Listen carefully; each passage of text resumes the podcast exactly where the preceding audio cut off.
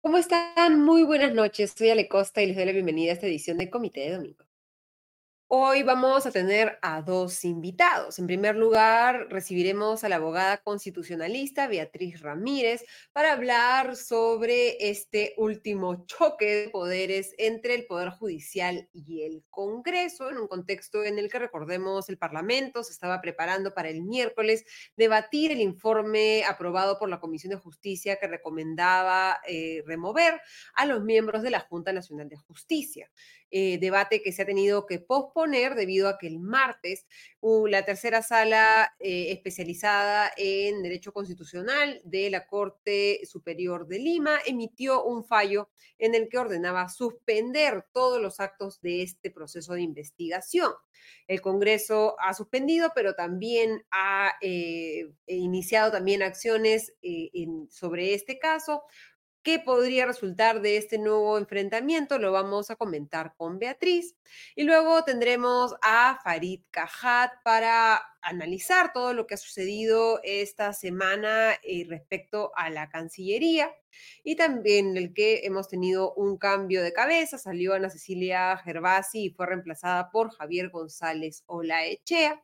Y también este suceso que hemos visto esta semana en, la, eh, una sesión de la Comisión Interamericana de Derechos Humanos, en la que el representante permanente del Perú ante la OEA, ante la Organización de Estados Americanos, Adrián Sen, tuvo una participación que vamos a analizar con Farid y también el debate presidencial entre Sergio Massa y Javier Milei que se disputarán la próxima semana la presidencia de la Argentina. Vamos a empezar, pero no sin antes agradecerle como siempre a nuestro auspiciador Limana. En Limaná encontrarás comida deliciosa y natural elaborada con superfoods. Ven y disfruta de un ambiente único en el corazón de San Isidro. Limaná ofrece una amplia variedad de deliciosos platos con opciones keto, paleo, veganos y vegetarianos que estamos seguros te sorprenderán. Les agradecemos también a todos ustedes por acompañarnos esta noche y a quienes revisen la grabación después. También pedirles que puedan compartir este contenido con quien ustedes consideran que podría interesarle. También revisar en el link en la descripción nuestros podcasts eh, de política con Augusto Tausen, mi podcast de noticias económicas y el podcast internacional de Farid Cajat. Y también evaluar, suscribirse de manera completamente gratuita a nuestro newsletter que elabora diariamente Diego Salazar. Vamos a entrar entonces en materia. Le, damos la bienvenida a la abogada constitucionalista Beatriz Ramírez. ¿Cómo estás, Beatriz? Muy buenas noches y bienvenida a Comité de Domingo. Buenas noches, Ale. Buenas noches a las personas que nos siguen. En un contexto en el que este no es claramente el primer enfrentamiento entre el Congreso y el Poder Judicial, ¿qué, tanta, qué tanto se ha incrementado la temperatura, digamos, en esta disputa entre estos dos poderes del Estado? Lo que yo diría es que tenemos un nuevo actor, que en este caso es el Poder Judicial, en un conflicto que ha enfrentado antes solamente al poder, eh, digamos, al poder ejecutivo, al poder legislativo y a la Junta Nacional de Justicia, y que solamente tenía un actor adicional que era el Tribunal Constitucional.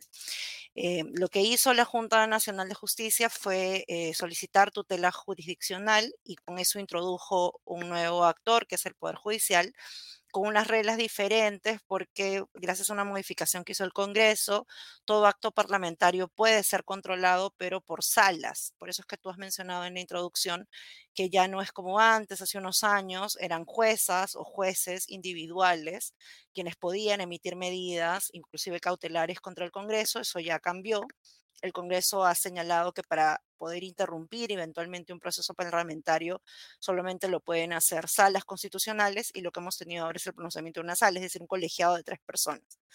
Y ah, entonces un nuevo actor ha decidido pronunciarse, a mí me parece que lo han hecho digamos, de forma adecuada. Yo estoy de acuerdo con el sentido de la resolución, quizás con algunos fundamentos digamos, no coincido, pero bueno, más allá de eso, eh, me parece que es oportuna su intervención porque a todas luces, si no lo hacían ese día, eh, era claro que durante el, día del clásico eh, la suerte de la Junta Nacional iba a estar echada. ¿no?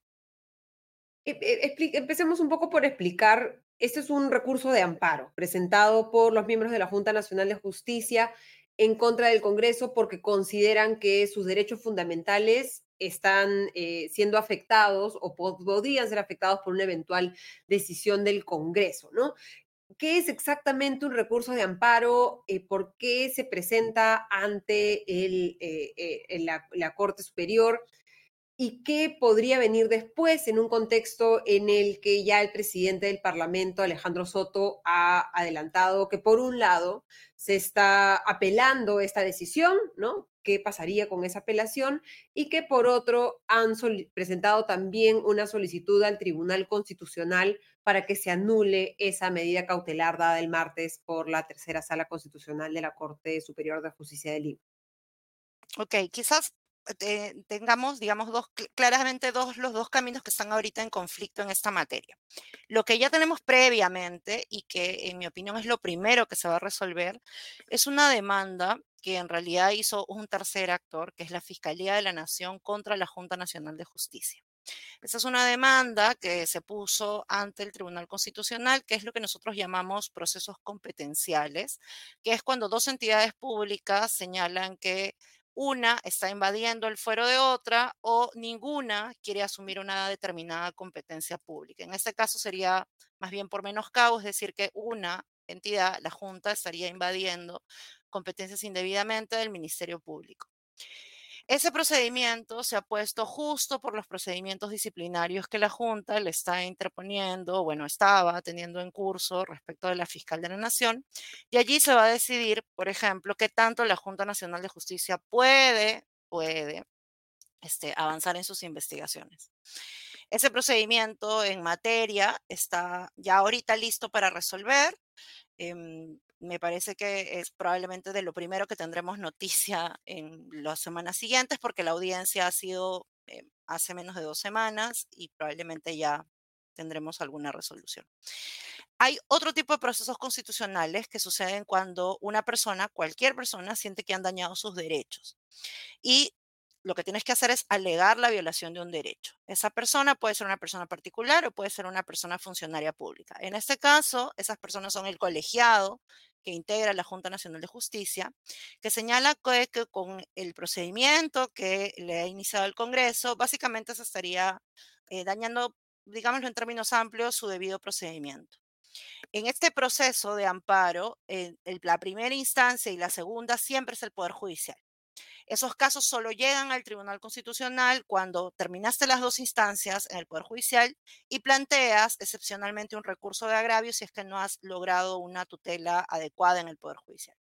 Estamos ahorita ni siquiera terminando la primera instancia, sino es que allí se ha planteado lo que nosotros llamamos una medida cautelar y la cautelar les ha dado la razón en este sentido. La cautelar de, de la sala constitucional lo que dice es que el procedimiento, entiende, no es un problema, pero la forma en la que la causa grave eh, no está definida en nuestras normas y solamente está definida en la Constitución, podría lesionar los derechos al debido procedimiento y causar indefensión, en este caso, del colegiado de la Junta. Y en base a ese podría, y por la tutela de emergencia, en vista que ese tema se iba a votar, es que les ha concedido la cautelar. ¿Cuándo se va a resolver esto en primera instancia? Primera instancia recién, a finales de noviembre hay una audiencia, el 24 de noviembre, y luego de ahí la causa quedaría, nosotros le llamamos al voto, es decir, recién saldría la sentencia de primera instancia.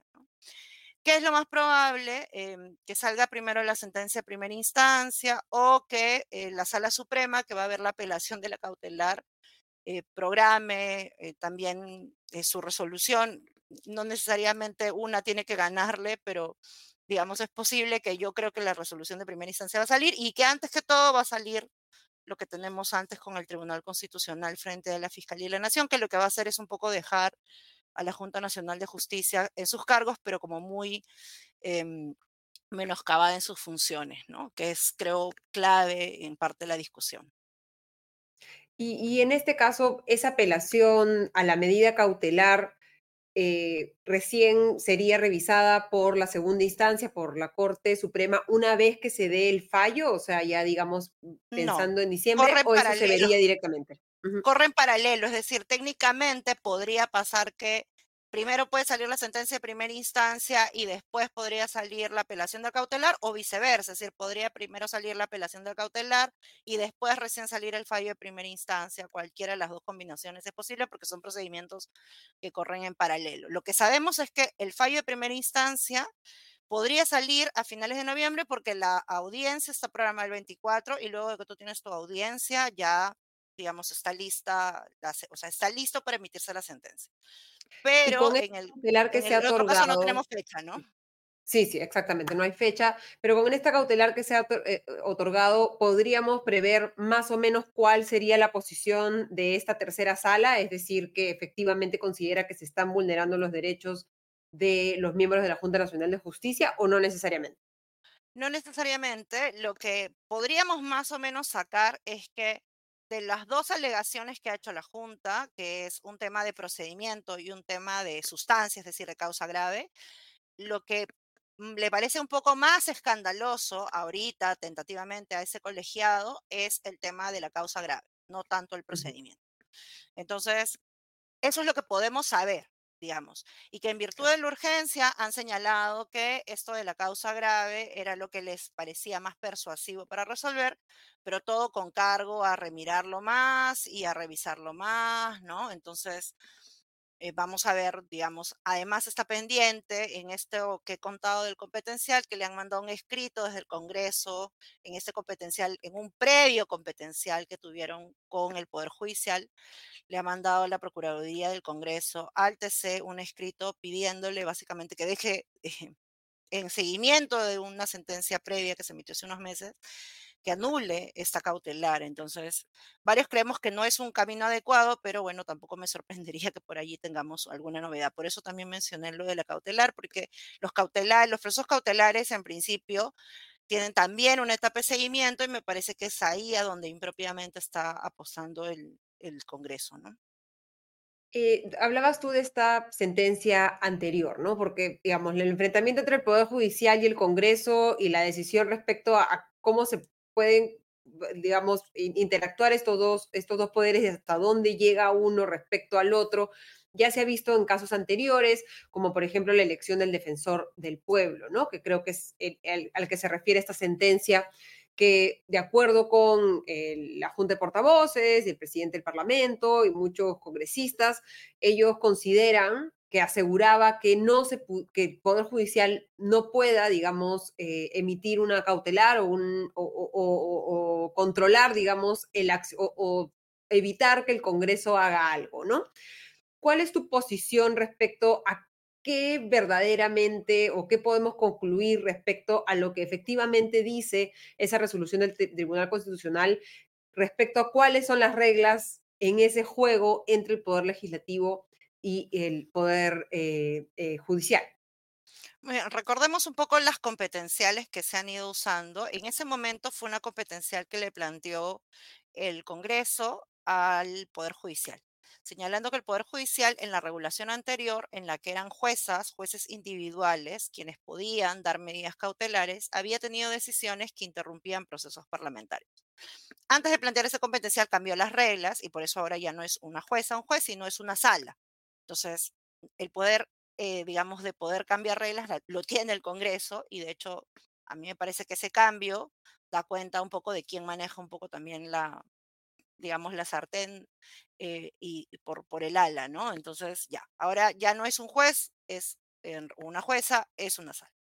Pero en esa sentencia, eh, bueno, el Tribunal Constitucional en concreto le dio la razón al Congreso en muchas cosas, salvo en un detalle que creo que es crucial en este caso.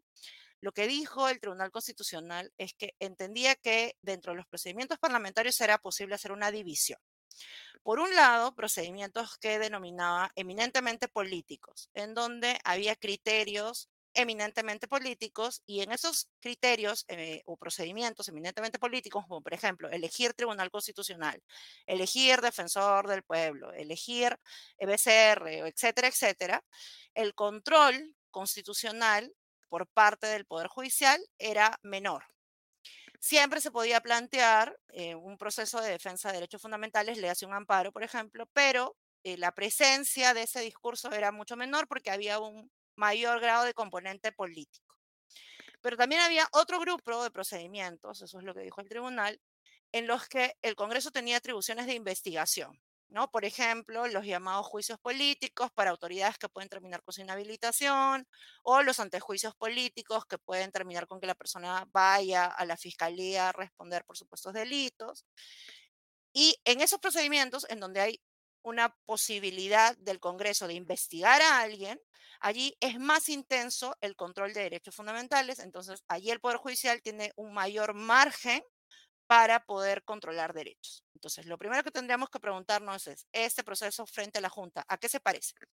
A, pesar de que esa diferencia, muchas le hemos criticado, yo creo que esa diferencia es medio maniquea, pero inclusive si la aceptamos. Ese procedimiento junto a la Junta, frente a la Junta de una causa grave, se parece más a una cuestión política como elegir defensor del pueblo que está sujeto a cuoteos o, o elegir TC o elegir eh, miembro de la Contraloría o elegir BCR? ¿Se parece más a eso? ¿O se parece más a un procedimiento de investigación en el que la persona tendría que tener derecho a la defensa, tendría que haber una causa, tendríamos que seguir unas ciertas reglas? Entonces, creo que es más claro que se parece más a esto otro, que sería un juicio político no es un juicio político, pero se parece a un procedimiento en el que la persona se puede quedar sin cargo, ¿no? Y por lo tanto, el control de derechos fundamentales es más intenso, eso dice la sentencia, y se autoriza en los numerales 40, 41, 42 que se puedan poner procesos de amparo, procesos constitucionales para velar por derechos. Entonces, no es tan cierto quienes han leído este, en la sentencia que cuando es una cuestión política eh, no se puede hacer control, eso no dice la sentencia, la sentencia dice que si fuera un procedimiento político, el control podría hacerse, pero menos intenso, y si es otro tipo de procedimiento es más intenso. Y aún en esa diferencia que yo no comparto, lo de la Junta no es un procedimiento eminentemente político, por lo tanto, eh, sí está sujeto al control de derecho. ¿no? Entonces, no me parece que los jueces, en este caso de esta sala, hayan resuelto mal, me parece que han actuado conforme a la jurisprudencia constitucional que uno obviamente podría no compartir, pero bueno, es lo que hay, es la interpretación de la Constitución del máximo órgano y es lo que hay que seguir. ¿no?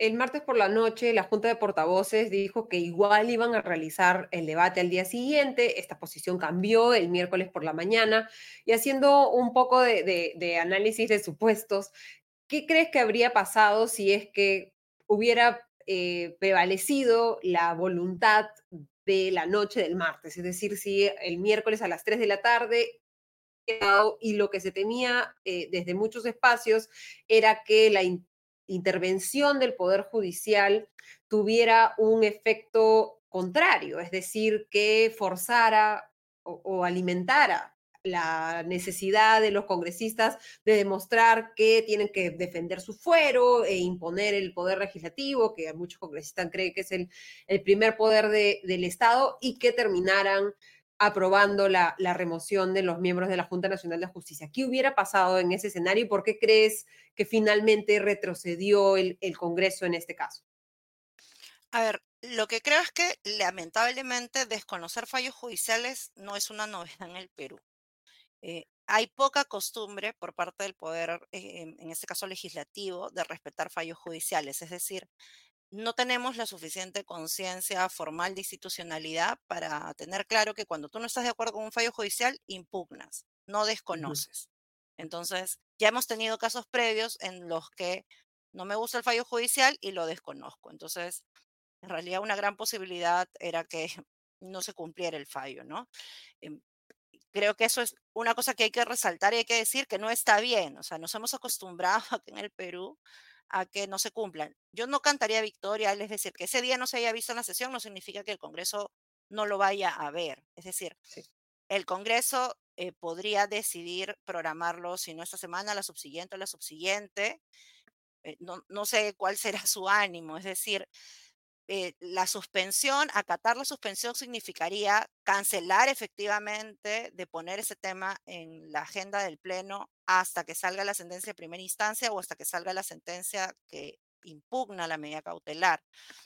Eh, eso lo van a hacer realmente, es decir, vamos a esperar hasta fin de mes o hasta diciembre. Yo no cantaría victoria en todo caso, ¿no? Que creo que no habría pasado, eh, digamos, mi, intuición me hace pensar que así como ahora tenemos una investigación fiscal contra los tres eh, jueces de la sala, eh, obviamente todo dentro del marco del Estado de Derecho, pero que los ciudadanos podemos mirar con desconfianza. Yo que creo que no hubiera pasado y que debió haber pasado, se debió haber abierto una investigación contra las congresistas por romper un mandato judicial, ¿no? Eso también es el indicio de un delito.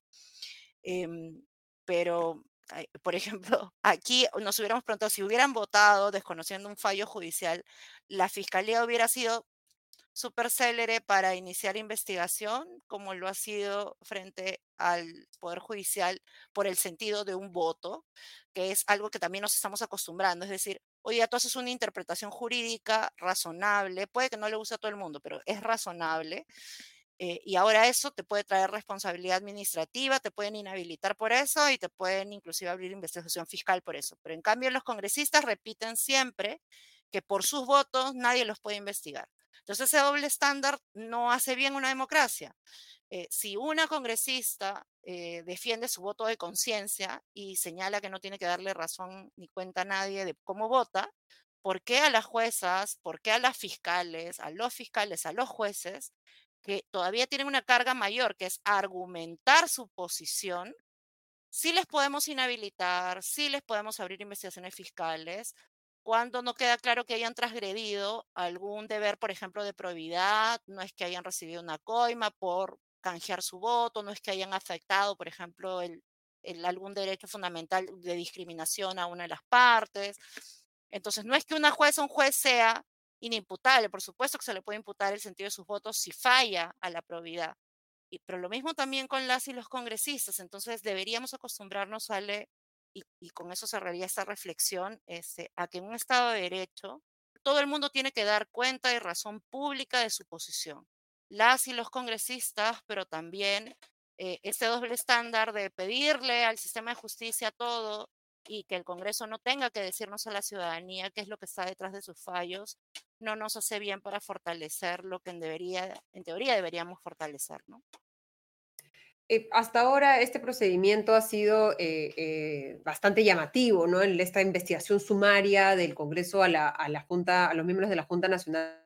Recordemos que inicialmente la comisión, la Secretaría Técnica de la Comisión de Justicia presentó para debate un informe en el que no se encontraban indicios para sentar que se habían cometido causas, que habían causas graves que ameritaban la destitución de los miembros de la Junta Nacional de Justicia.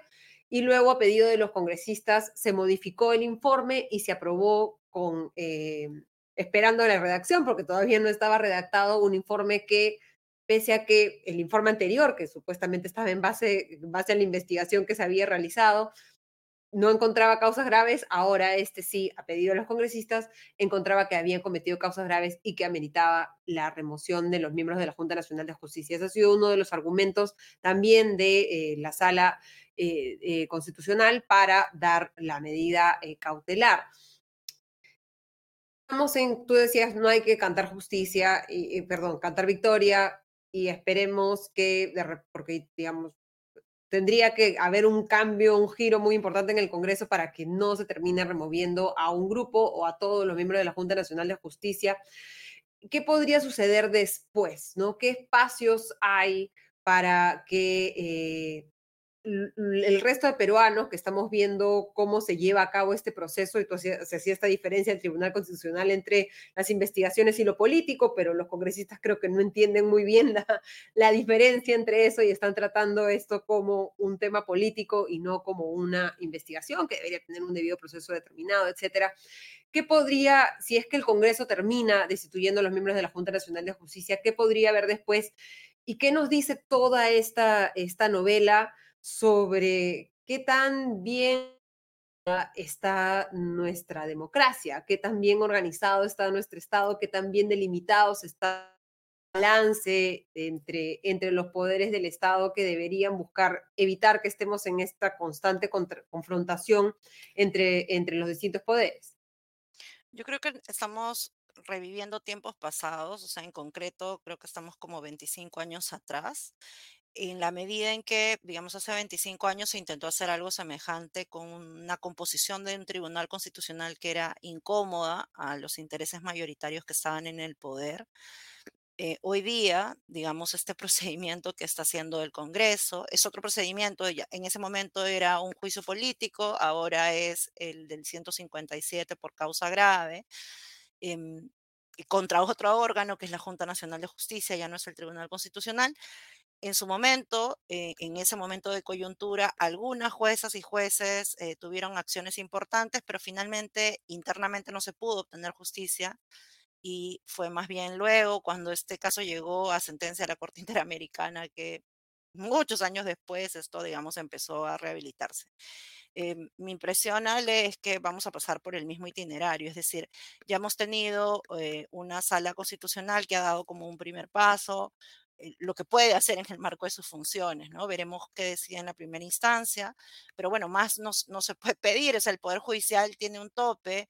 Eh, yo soy de las que es muy crítica del rol del Tribunal Constitucional. Creo que tenemos un error de origen, que no corregimos los años previos, que es debimos haber cambiado la forma de elección del tribunal para que el tribunal no sea tributario de las congresistas y los congresistas que le eligieron, pero ahorita todos, eh, digamos, tenemos la sensación mayoritaria, me parecía, para no decir todos, pero tenemos la sensación mayoritaria de que el Tribunal Constitucional responde mayoritariamente a los intereses del Congreso, es decir, es funcional a lo que el Congreso que le eligió eh, quiere. Entonces, no es que vayamos a encontrar allí, pues precisamente eh, mayor separación de poderes, ¿no? Entonces, irremediablemente lo único que te queda es el artículo de la Constitución, que es el 205, que te permite ir a la jurisdicción supranacional, que siempre es subsidiaria y es admitir que en sede interna, es decir, en tu país, no puedes encontrar vulneraciones de derechos que sea resuelta, ¿no? Entonces, eso no es una buena noticia para nadie. Hay gente que cree que es hermoso, lindo, que hay gente que le encanta litigar ante la vía interamericana, este, esa es una forma, eh, yo creo que si a alguien le encantara hacerlo, es una forma equivocada de verlo, porque todo lo internacional es aceptar el fracaso de tu Estado. O sea, cuando tú apuestas por la vía interamericana es porque tienes que aceptar el fracaso del sistema de justicia de tu país, que no tienes el sistema de pesos y contrapesos suficiente para que se controle al poder público y para que se encuentren responsabilidades al interno. Entonces, que eventualmente esto en 10 años tenga una sentencia de la Corte de caso de integrantes de la Junta Nacional de Justicia, eh, yo creo que no será una buena noticia. Seguramente tendremos otro momento de país. Em, espero yo que tengamos ya una recuperación de la institucionalidad. Va a tocar desmontar varias de estas cosas, desmontar jurisprudencia constitucional que se ha armado en este TC y que no creo que sea saludable desmontar leyes aprobadas por este Congreso que creo que no son buenas, sacar ciertas reformas constitucionales que hace rato debimos haber aprobado. Eh, no es un tiempo fácil el que nos toca hacer eh, cuando querramos revertir un poco este desbalance de poderes que tenemos hoy, Ale. ¿no? No, es, no es precisamente que automáticamente un mejor tiempo llegará, ¿no? pero tampoco lo veo, eh, digamos, con miras prontas a empezar. Y, y en el caos, nada Muchísimas gracias, Beatriz, por habernos acompañado esta noche y por la claridad con la que nos has explicado lo complejo que es el tema constitucional. Muchas gracias, Beatriz. Muchas gracias. Buenas noches a todas y a todos. Muy buenas noches. He sido Beatriz constitucionalista y hablábamos de la Corte Interamericana de Derechos Humanos y sobre eso también vamos a hablar con Farid Cajat, internacionalista y conductor del podcast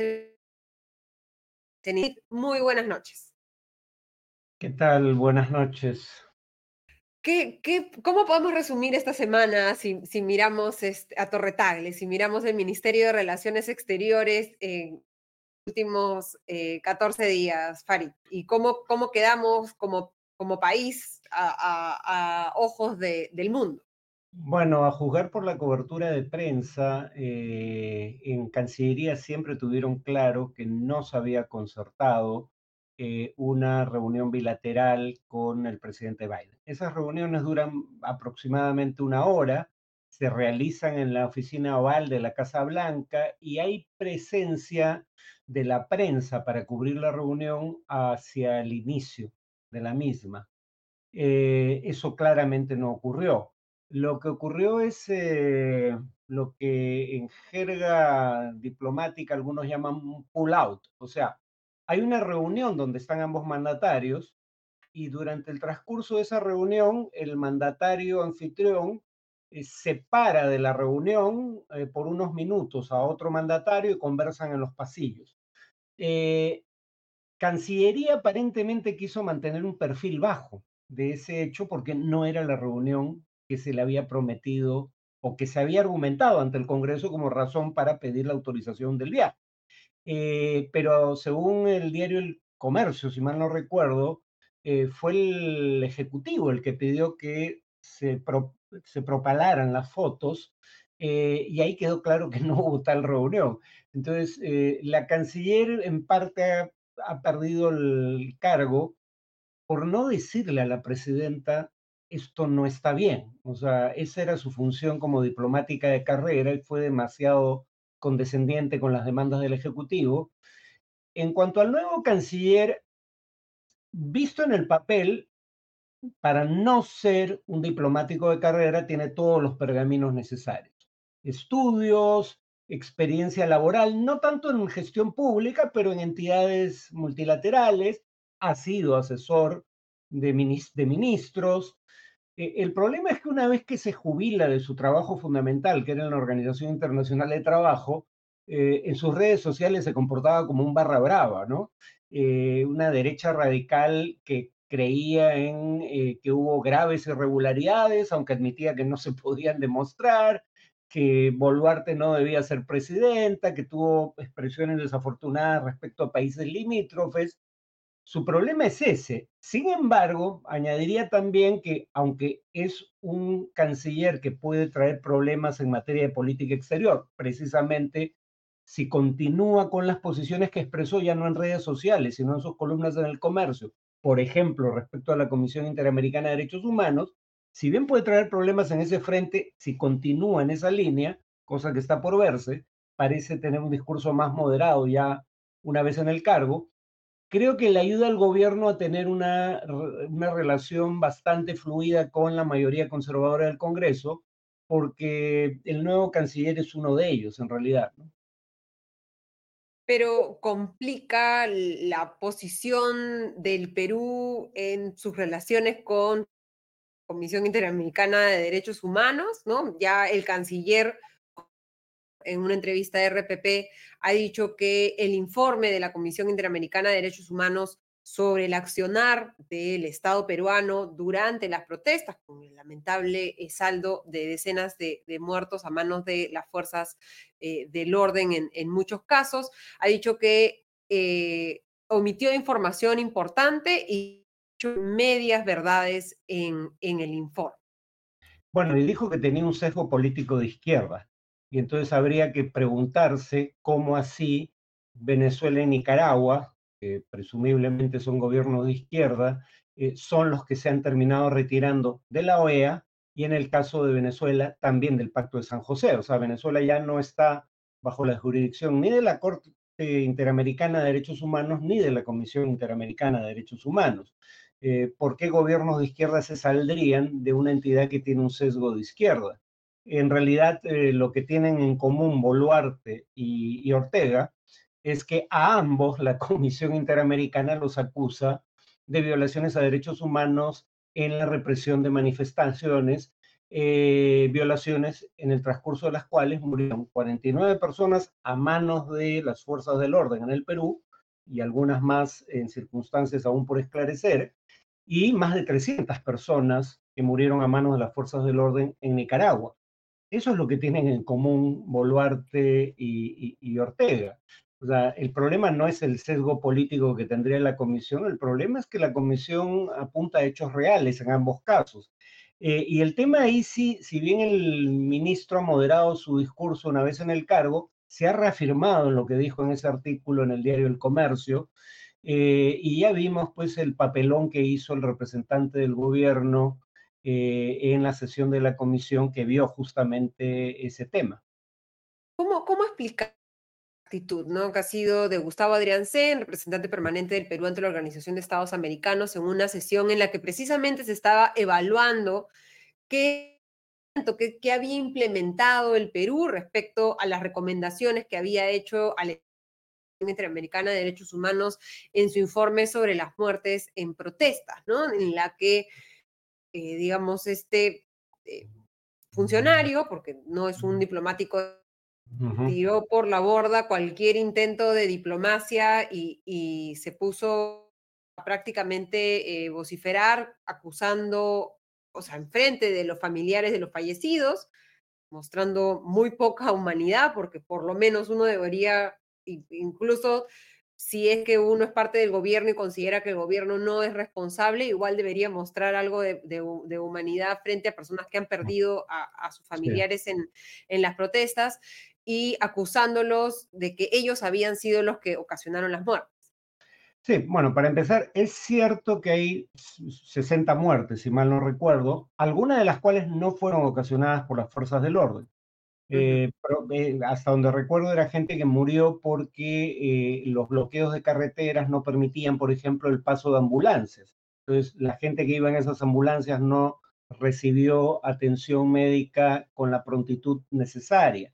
Pero 49 de las muertes fueron ocasionadas por fuerzas del orden. Y ahí están las muertes de las personas de las cuales son deudos quienes acudieron a esa sesión, o sea, acusarlos a ellos de haber causado las muertes no tiene ningún sentido.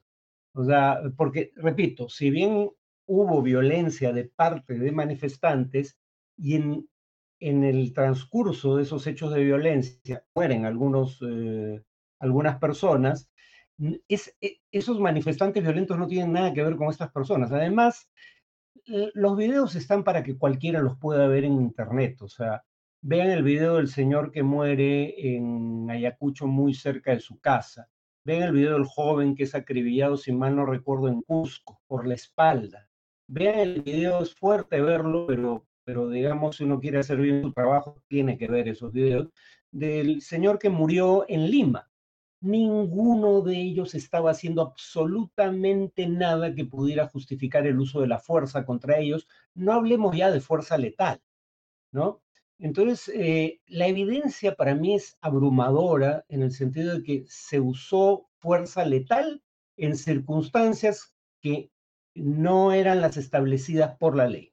¿no? Las reglas de enfrentamiento solo permiten el uso de fuerza letal cuando está en riesgo la vida del efectivo policial o la vida de civiles en su entorno. Esas condiciones no se cumplían en virtualmente ninguna de las muertes en donde hay evidencia fílmica. Y, eso es algo por lo que el Estado peruano va a tener que responder tarde o temprano. ¿Qué viene después de esta, de esta sesión y qué consecuencias podría eh, tener la, la, actitud de Adrián Sen durante eh, la sesión en frente de los, de, de, los miembros de la Comisión Interamericana de Derechos Humanos? A ver, lo, el exabrupto de Adrián Sen probablemente lleve alguna llamado atención de la comisión, pero lo fundamental aquí es, eh, digamos, hay, que recordar que la Corte, en general el sistema interamericano es subsidiario, es decir, la primera responsabilidad de investigar violaciones a derechos humanos la tienen las autoridades judiciales del propio país en el que se cometen. Cuando éstas no hacen debidamente su trabajo o no lo hacen con la celeridad necesaria, solo entonces este es un tema que se convierte en tema de competencia, por ejemplo, la Corte Interamericana. Y ahí está el kit de la cuestión por lo que hay, digamos, pedidos para eh, denunciar el Pacto de San José y abandonar la jurisdicción de la Corte Interamericana. La comisión lo que puede terminar haciendo si cree que el gobierno peruano no afronta de, manera debida las investigaciones o el Poder Judicial no afronta de manera debida las investigaciones, de las violaciones a derechos humanos imputadas, puede derivar el caso a la Corte Interamericana de Derechos Humanos, cuyas decisiones, a diferencia de las de la Comisión, sí son vinculantes, es decir, de cumplimiento obligatorio para el Estado peruano. Claramente, bueno, vamos a ver cómo se desempeña el, el nuevo canciller. Digamos, ha sido para muchos sorprendente el desempeño de Ana Cecilia Gervás, dado que era una diplomática de carrera. ¿no? Y, que finalmente, diplomático de carrera, ser canciller es, calculo, el, el, el, trabajo, el objetivo final, ¿no? Su carrera. ¿Cómo va a ser recordada, crees tú, la, la, la canciller, la ex canciller ahora, Ana Cecilia Gervasi? Bueno, eh, lamentablemente creo que eh, no cumplió con su trabajo, que era precisamente porque es embajadora de carrera de un servicio diplomático que tiene todavía un prestigio internacional, su misión era decirle eh, verdades incómodas a, la presidenta y no parece haberla hecho. No, parece haber cumplido con esa misión, quiero decir.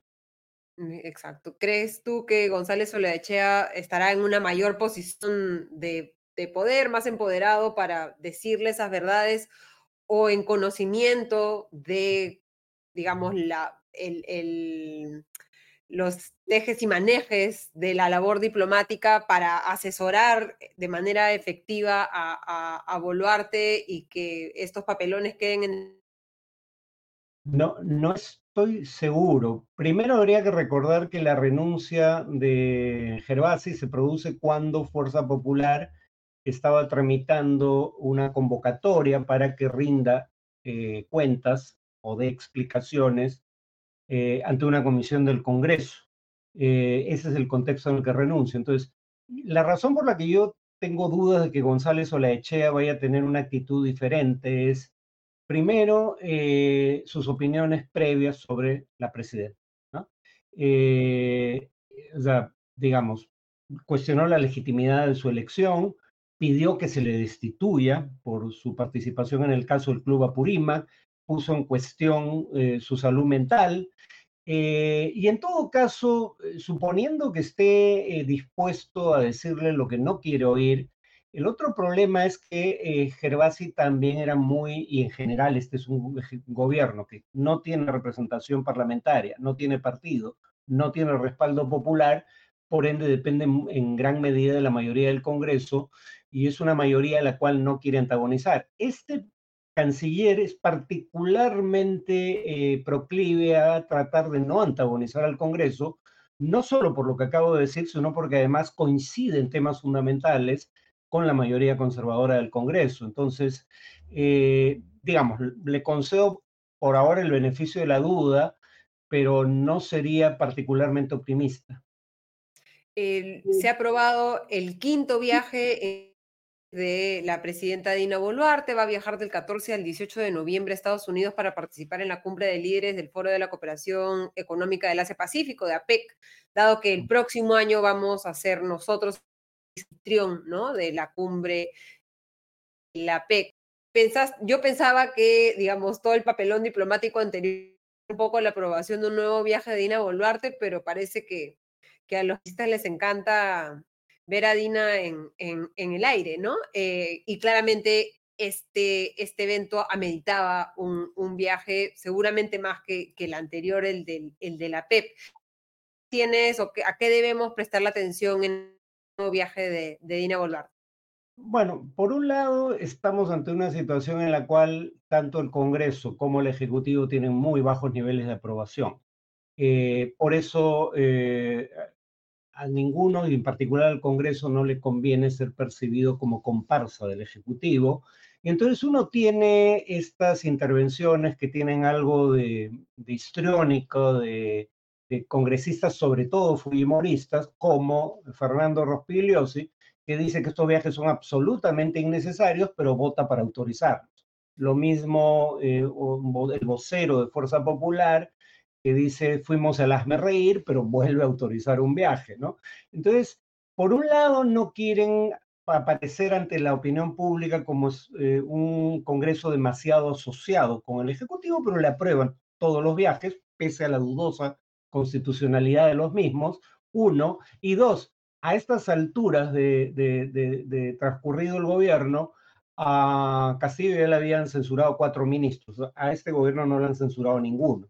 Entonces, repito, es una performance histriónica, no es una diferencia real la que hay entre ejecutivo y legislativo, porque siendo ambos impopulares se necesitan para subsistir, se necesitan mutuamente para subsistir hasta 2026, que es el objetivo común de los cinco viajes que se le han autorizado a Dina Boluarte, este era el único realmente importante. O sea, eh, en ese sentido, creo que aquí sí ameritaba que acudiera, nuevamente, suponiendo que lo que está haciendo no es inconstitucional, eh, porque la constitución le exige dejar encargado el despacho presidencial a un vicepresidente que no hay en este momento. Eh, entonces se tuvo que inventar esta cosa de la presidencia remota. Y como algunos hacen notar, eh, el acceso a Internet es muy limitado cuando la presidenta está en el avión presidencial viajando. Entonces, en, ese, en esa parte del trayecto no se puede eh, ejercer ni siquiera remotamente la presidencia. Pero bueno, en todo caso, APEC es el foro donde están nuestros principales socios comerciales, apela a la cuenca del Pacífico, que es la zona de mayor crecimiento en el comercio global. Eh, la presidencia temporal se transfiere en este evento de Estados Unidos a Perú, que va a ser sede de la cumbre del próximo año. Entonces, de los cinco viajes, el único que era imprescindible, si acaso, era este. Eh, por eso yo no criticaría que se haya autorizado este viaje, tanto como que se haya autorizado los cuatro anteriores que sí eran perfectamente prescindibles. Y de Perú, no, miramos Argentina. Ha terminado poco antes de las nueve el, el, último debate ¿no? de los candidatos presidenciales.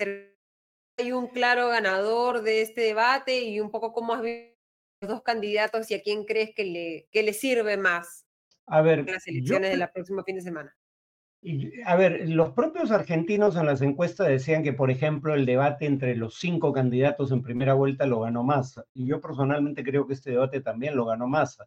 El problema es que Massa es un buen candidato de un pésimo gobierno, del cual él forma parte como ministro de Economía, nada menos, ¿no? O sea, es casi un milagro que tenga posibilidades de ganar.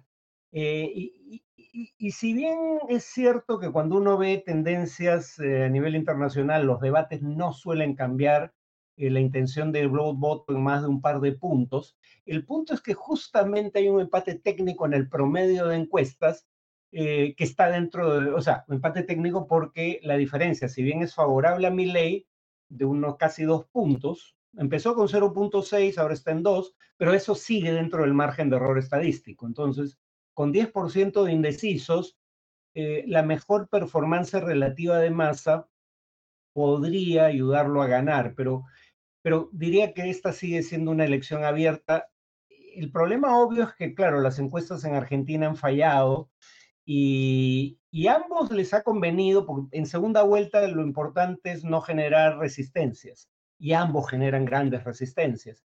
Meley se ha moderado cosa que obviamente le convenía para efectos de disminuir las resistencias que genera, pero ahí corre el riesgo de que un Milley eh, domesticado eh, no encienda las pasiones que encendió en la primera vuelta, pero sobre todo en las primarias, ¿no? Entre sectores de sus votantes.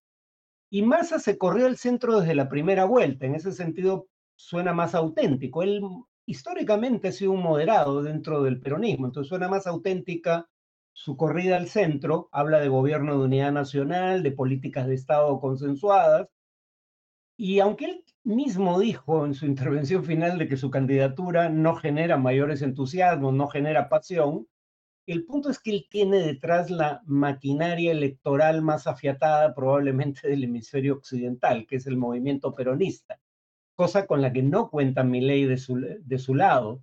Entonces yo diría que es una elección abierta y, si acaso diría que eh, Massa tiene una ligera ventaja, pero claro, eso a juzgar por las encuestas que han fallado en el pasado. Así que me quedo con lo de que es una elección abierta, diría que esa es eh, la conclusión fundamental. Y ya veremos cuáles son los resultados la próxima semana. Muchísimas gracias, Farid, por habernos acompañado, como siempre, en Comité de Domingo. De nada, hasta luego. Que tengas excelente semana. Y le damos la bienvenida a Diego Salazar. Augusto lamentablemente no ha podido sumarse al programa hoy, así que seremos Diego y yo revisando el menú de los dominicales. ¿Cómo estás, Diego? Muy buenas noches. Hola, Ale, ¿cómo estás? Buenas noches. ¿Qué tal? ¿Hubo entrada, postre, segundo? Este... Ha estado, sí, ha estado interesante. Ha habido, bueno, seguimos con el hermanísimo, eh, Nicanor Boluarte, el hermano de la presidenta Boluarte, quien en palabras de la propia presidenta puede reunirse con quien le da la gana, como dijo el lunes. Eh, ha habido dos, dos reportajes centrados en él. Voy en orden de relevancia. El primero tiene que ver con algo que ya se había, que está ligado a algo que ya se había comentado en el reportaje de la semana pasada. Como recordarás, hubo un reportaje en el que se hablaba de una serie de personas que habían asistido a una fiesta de cumpleaños en la residencia de, a la fiesta de cumpleaños de Nicanor Boluarte en su residencia. Y estas personas ah, o bien habían obtenido algún cargo relacionado con el Ejecutivo o habían, en el caso del alcalde de un pequeño distrito de Cajamarca, habían recibido una asignación presupuestaria muy elevada. Bueno, una de estas personas, el señor, y perdóname que vea mis notas, Noriel Chingay, que fue nombrado prefecto de la región de Cajamarca, que tuvo que renunciar hace unas semanas por otro reportaje en el que se mostraba que el tipo tenía ciertos antecedentes eh, de enfrentamientos con las fuerzas del orden, de etcétera, etcétera. Eh, bueno, este señor, los prefectos, como sabrán, eh, son nombrados directamente por el Ejecutivo, por la presidenta en este caso. Este hombre tuvo que renunciar y hoy ha salido una denuncia según la cual el señor Chingay tienes prefectos y subprefectos a su orden. Eh, pues había estado subastando u ofertando estas subprefecturas a, quienes deseaban eh, obtener ese cargo, les pedía entre 3 mil y 5 mil soles, pero no solo eso, de nuevo, esto según una denuncia, personas que han sido, eh, que están denunciando protegiendo su identidad para, pues, por temor a represalias, pero que dicen que, bueno, se les pidió ese dinero, pero no solo se les pidió dinero, sino que además se les pidió que, eh, uno, se tenían que afiliar al partido que viene eh, impulsando Nicanor Boluarte, ¿no? Se sabe que el, el, hermano de la presidenta viene impulsando la creación de un partido, están recolectando firmas, pero y además debían eh, se les entregaba planillones y un manual de inscripción para que eh, busquen nuevas firmas para la eh, inscripción de este partido. ¿no? Esta es una denuncia bastante grave y que me imagino que traerá cola, va a haber más, más este, va, a seguir este, este tema y pues hay que seguirlo con atención. Y la otra denuncia, que también está relacionada con el hermano de la presidenta, con el señor Nicanor Boluarte, eh, el actual viceministro de Justicia, un señor de nombre Walter Javier Iberos Guevara, eh, fue abogado del señor Nicanor Boluarte. Pero no solo eso, fue abogado del señor Boluarte, mientras a la vez tenía el cargo de asesor de la Secretaría General del MIDIS. Como, mientras, como recordaremos, la ministra del ramo, la ministra de ese ministerio, era su hermana, la actual presidenta, Dina Boluarte, ¿no? Mientras ocupaba ese puesto eh, como asesor de la Secretaría General, fue eh, abogado del el hermano de Nicanor Boluarte en un caso, en un proceso en donde el agraviado era el Estado, en donde era una investigación en contra de Nicanor Boluarte por un escándalo de, en un puesto que había ocupado anteriormente. ¿no? Entonces, evidentemente existe aquí un conflicto de interés gravísimo, pero además, pues resulta más que llamativo que esta persona muy cercana al hermano, al señor Nicanor Boluarte, haya ocupado este puesto. Primero un puesto en el Ministerio de Desarrollo cuando la, ministra era Dina Boluarte y ahora que, esa misma exministra es la presidenta de la República, ocupa un puesto tan importante como el viceministerio de Justicia. Pues de nuevo, otro caso, se suma, ¿no? a las múltiples sospechas y revelaciones que empiezan a surgir alrededor de la figura del señor Vicanor Boluarte, que pues por mucho que su hermana diga que se puede reunir con quien le dé la gana, parece que eh, pues no, no, no es tan así, porque hay, hay, hay línea directa con, con eh, el Ejecutivo y con la Presidenta. Esas son las... Consecuencias de esas reuniones, ¿no? Porque digamos, Si se reuniera a ver cosas Sí, sí, que se privadas. reúna con quien le dé la gana, en efecto, Exacto. Pero estamos hablando que parecería, y esto lo tendrá que, eh, lo tendrá que discernir la fiscalía, que de hecho ya está ya abierto una investigación y ya lo ha citado a declarar, eh, parecería que está disponiendo de puestos, ¿no?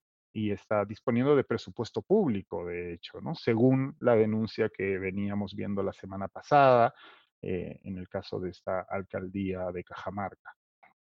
Eso por el lado de Nicanor Boluarte. Y el otro tema interesante, bueno, interesante, eh, preocupante, pero que pues, de hecho no, no, no llama tanto la atención porque es algo que ya hemos comentado hasta el hartazgo en este espacio y en otros espacios del comité de lectura. Eh, como todos sabemos, la, existe una probabilidad cada vez más alta de que nos te- estemos enfrentando a, el año que viene, a inicios de año, a un fenómeno del niño fuerte.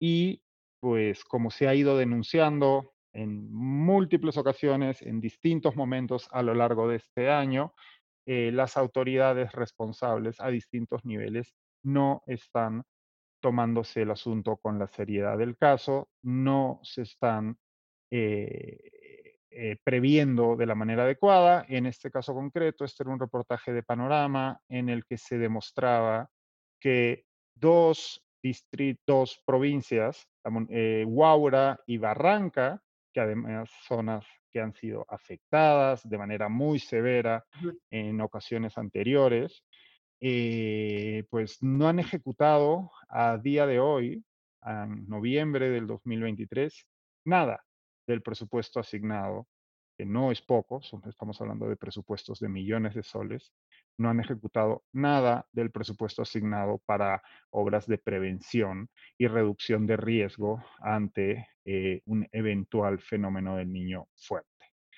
Eh, en uno de los casos, en el caso de la Municipalidad Provincial de Huaura, pues se negaron a contestar preguntas. En el caso de la Municipalidad Provincial de Barranca, lograron hablar con un gerente municipal, quien eh, dijo de manera eh, poco honesta que ya había un plan de prevención y reducción de riesgo. El periodista le demostró que esto no era así y el señor se mantuvo en sus 13 y luego se contradijo, ¿no? En el caso de Huaura, ni siquiera se ha realizado, y esto es gravísimo, en análisis, el análisis de prevención de riesgo necesario para a, a continuación eh, plantear las obras y, y- y funciones que tengan que, que llevarse a cabo para, para prevenir. Entonces, pues Y ya ya estamos tarde, ¿no? O sea, ya estamos en estamos noviembre, ¿no? noviembre. Venimos, venimos hablando de esto desde enero de este año, como Ujú. eh, se ha hablado en este foro y en, pues no somos los únicos, evidentemente, en Ok. distintos medios y en distintos foros, ¿no? Eso ha sido lo más interesante de los dominicales hoy.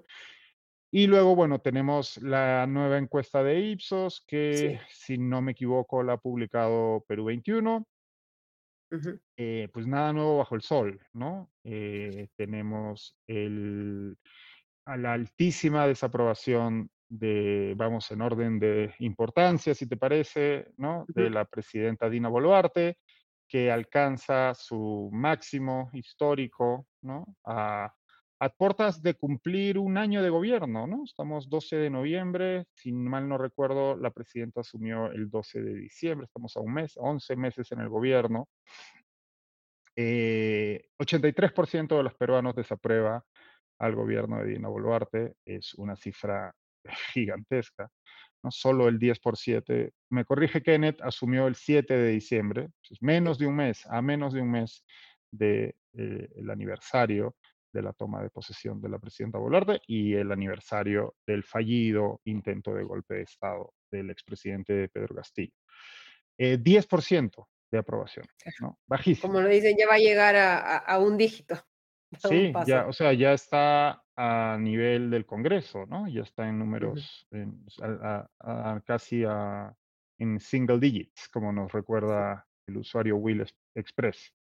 En el caso del Congreso, en este momento, pues de hecho está un poquito mejor, si se puede decir así. 82% de la ciudadanía desaprueba al Congreso de la República. Eh, es una cifra altísima también. solo 11% lo aprueba.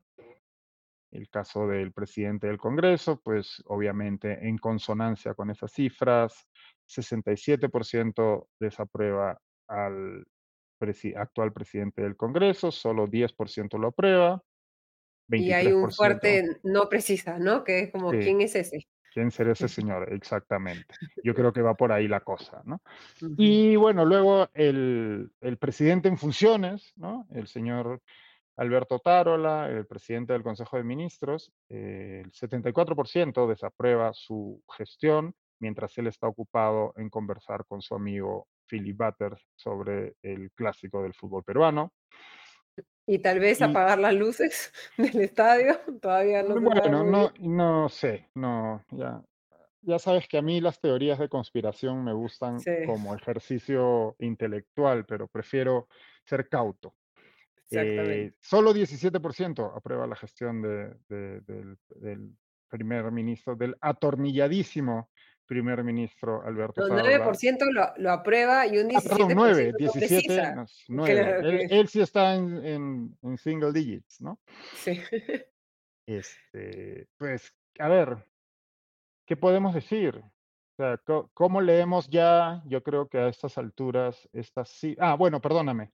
El alcalde de Lima, el señor Rafael López Aliaga, más ocupado en invitar a Marcelo Tinelli a visitar nuestro, nuestro país que en gobernar. 62% de desaprobación, 31% de aprobación. Ha tenido una rapidísima eh, espiral de descenso, ¿no? Inició su mandato con 44 de aprobación, 48 al segundo mes, es bastante elevado para un líder político peruano. Eh, y pues ahora ya está eh, camino al, al, hoyo, ¿no? Eh, ¿qué, ¿qué, interpretamos? No sé qué pienses tú, ahora me lo dices, pero yo diría que, bueno, esto, yo creo que es importante leer estas cifras en su conjunto, ¿no? Y hablar de el hartazgo, eh, de la decepción y frustración de la ciudadanía respecto a nuestra clase política. ¿no? Son cifras, de nuevo, que no se han movido mucho en los últimos años eh, y prácticamente da igual quién es la persona que representa a las instituciones. Las instituciones de nuestra democracia están eh, muy desprestigiadas y, de hecho, diría yo que incluso son vistas por la ciudadanía como una suerte de lastre o problema a resolver. ¿no? Entonces, esto es muy peligroso, evidentemente, porque vivimos en momentos de extremada polarización, donde los discursos autoritarios, lo hemos visto, lo estamos viendo, por ejemplo, en Estados Unidos, no sé si han visto lo que el discurso del expresidente Donald Trump, líder en las encuestas, quien ha eh, utilizado un lenguaje abiertamente fascista para referirse a sus opositores políticos, a quienes ha prometido exterminar. Eh, lo estamos viendo en otras, en otras latitudes. Y yo creo que cada vez estamos más cerca de un escenario en el que haya líderes en nuestro país que abracen ese tipo de lenguaje y ese tipo de iniciativas y una ciudadanía, eh, pues, no sé, supongo que dispuesta a algún tipo de shock, ¿no? Porque eh, la frustración es tanta, la decepción es tanta, y tenemos las cifras delante para eh, corroborarlo, que eh, supongo que buena, habrá un sector no desdeñable de la ciudadanía que esté dispuesta a abrazar ese tipo de propuestas o de discurso. Sí, ¿no? Yo lo que siento es un hartazgo, un cansancio, un divorcio prácticamente, ¿no? La gente ya no quiere hablar de política, no quiere saber de política, estamos, tenemos otras preocupaciones en la cabeza y creo que no hay una esperanza de que las cosas vayan a cambiar, ¿no? Entonces, no sé tampoco qué tan fértil sea ese terreno de desesperanza para un eh, líder más de más con un, un discurso populista, eh, no sé si, si haya espacio para una ilusión después de tanta decepción, ¿no? Eh, y, un líder populista autocrático necesita generar esa ilusión, ¿no?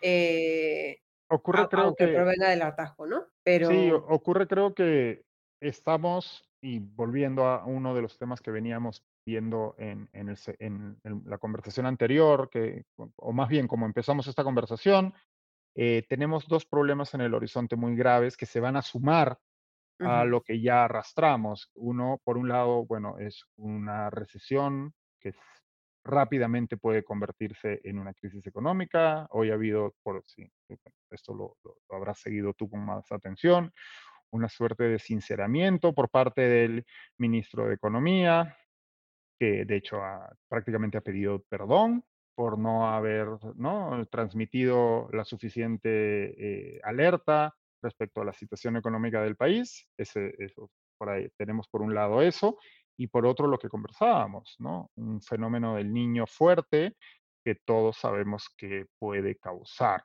¿no? La, entonces, eh, ante ya la endeble situación en que se encuentra el país y este hartazgo generalizado frente a la clase política y a nuestras instituciones, sumar esos dos estresores, ¿no? Eh, podrían generar, creo yo, eh, eh, pues, podrían tensar muchísimo más la cuerda del sistema democrático peruano que pues, ya está bastante tensa. Hemos, sobrevivido a un intento de golpe de Estado.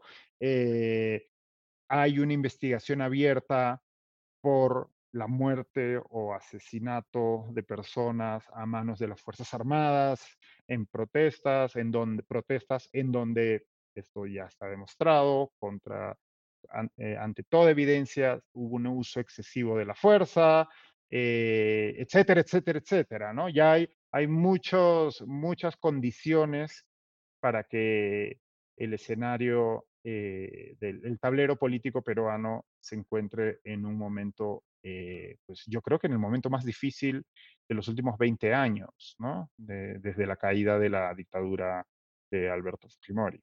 Eh, y no sé, o sea, no, no, de nuevo, parece que yo soy siempre aquí el, el, la Casandra, ¿no? Que viene a anunciar los males o, o la mala nueva, pero sí me preocupa lo que viene ocurriendo. Y estas cifras ¿no? Eh, que, respaldan el, que, nos ponen por delante más bien eh, el desasosiego de la ciudadanía, eh, pues preocupan, preocupan porque no, tampoco vemos, y ya ocurría esto desde el gobierno anterior de Pedro Castillo, es una conversación que también venimos arrastrando desde entonces, porque tampoco se ve un horizonte, ¿no? Tampoco se ve cómo podríamos reencauzar esto o quiénes, qué liderazgos, qué instituciones podrían reencauzar eh, este momento tan eh, precario de la democracia peruana.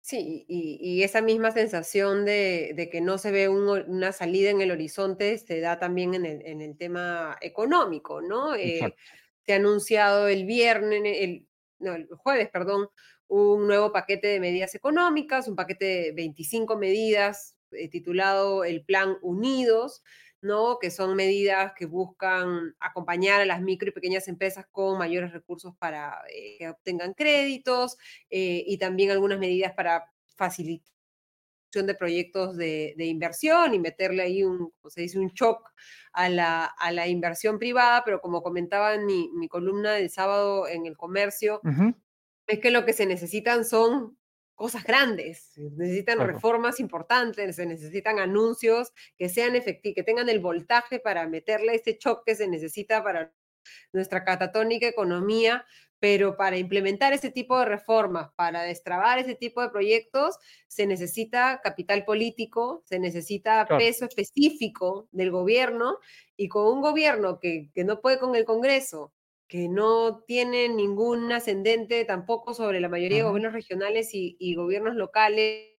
Claro, el tema es, claro, ¿de dónde, no? Eh, ¿Con qué? Eh, cómo, ¿no? Eh, cómo lo que se necesita es cambiar expectativas, ¿no? Porque en la economía está lo que sucede, pero también está lo que está en la cabeza de la gente, ¿no? Y muchas veces lo que está en la cabeza, los sentimientos son más importantes que lo que está sucediendo. En este momento tenemos las dos cosas mal.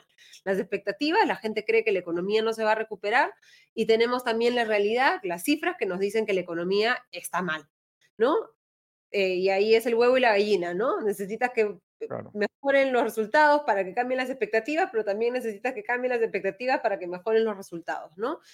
Eso explica un poco por qué el ministro de Economía y Finanzas no quería utilizar la palabra recesión para describir un poco el escenario que, que ya se, que se estaba, que estaban viendo muchos, ¿no? Eh, concentrado en que todavía seguía avanzando el empleo, específicamente el formal, concentrado en que el consumo privado todavía avanzaba pero ya creo que, estamos en un escenario de, pesimismo que va a ser, del que va a ser bien difícil, bien difícil salir, ¿no? Eh, no hay en el horizonte, ni en el político, ni en el económico, que tú digas, ah, con esto salimos, y en el económico en mucho el tema del fenómeno del niño, que no sabemos cuál va a ser el impacto, y por lo tanto... Eh, también las cosas están un poco paralizadas por eso, ¿no? Eh, las medidas que se han anunciado son medidas correctas, van en la dirección correcta, pero para el escenario que se necesita ahora se necesitaría mucho más y no hay de dónde, ¿no? No hay con qué tela, de, qué tela sacar el,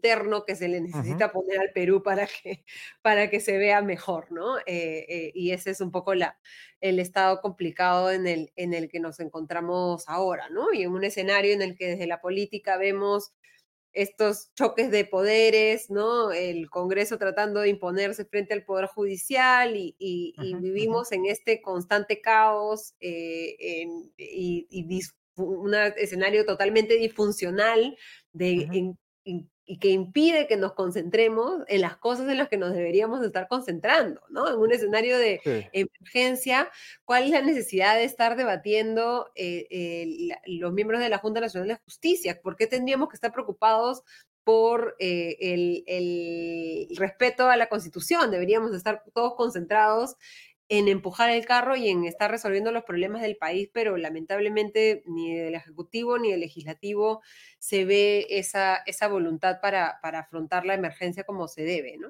Sí, como decías, eh, pues lastimosamente un gobierno que, pues, de hecho parece más ocupado en dispararse en el pie, ¿no? Con, Lo hemos visto con este episodio eh, de la Cancillería, el, el, nombramiento del nuevo canciller, eh, entonces, que son situaciones que eh, ya no es solo que generen ruido innecesario, sino que incluso atacan áreas en donde no debería existir eso, ¿no? Y que donde tradicionalmente, de hecho, no hemos tenido esos problemas. Es como estamos buscando, estamos buscando generarnos problemas nuevos en zonas o áreas o instituciones en donde tradicionalmente, pues, las cosas más o menos que bien han funcionado, ¿no? La Cancillería peruana, de nuevo, esto ya lo hemos repetido hasta el hartazgo, ha sido una institución respetada no solo hacia adentro del país, sino hacia afuera, y pues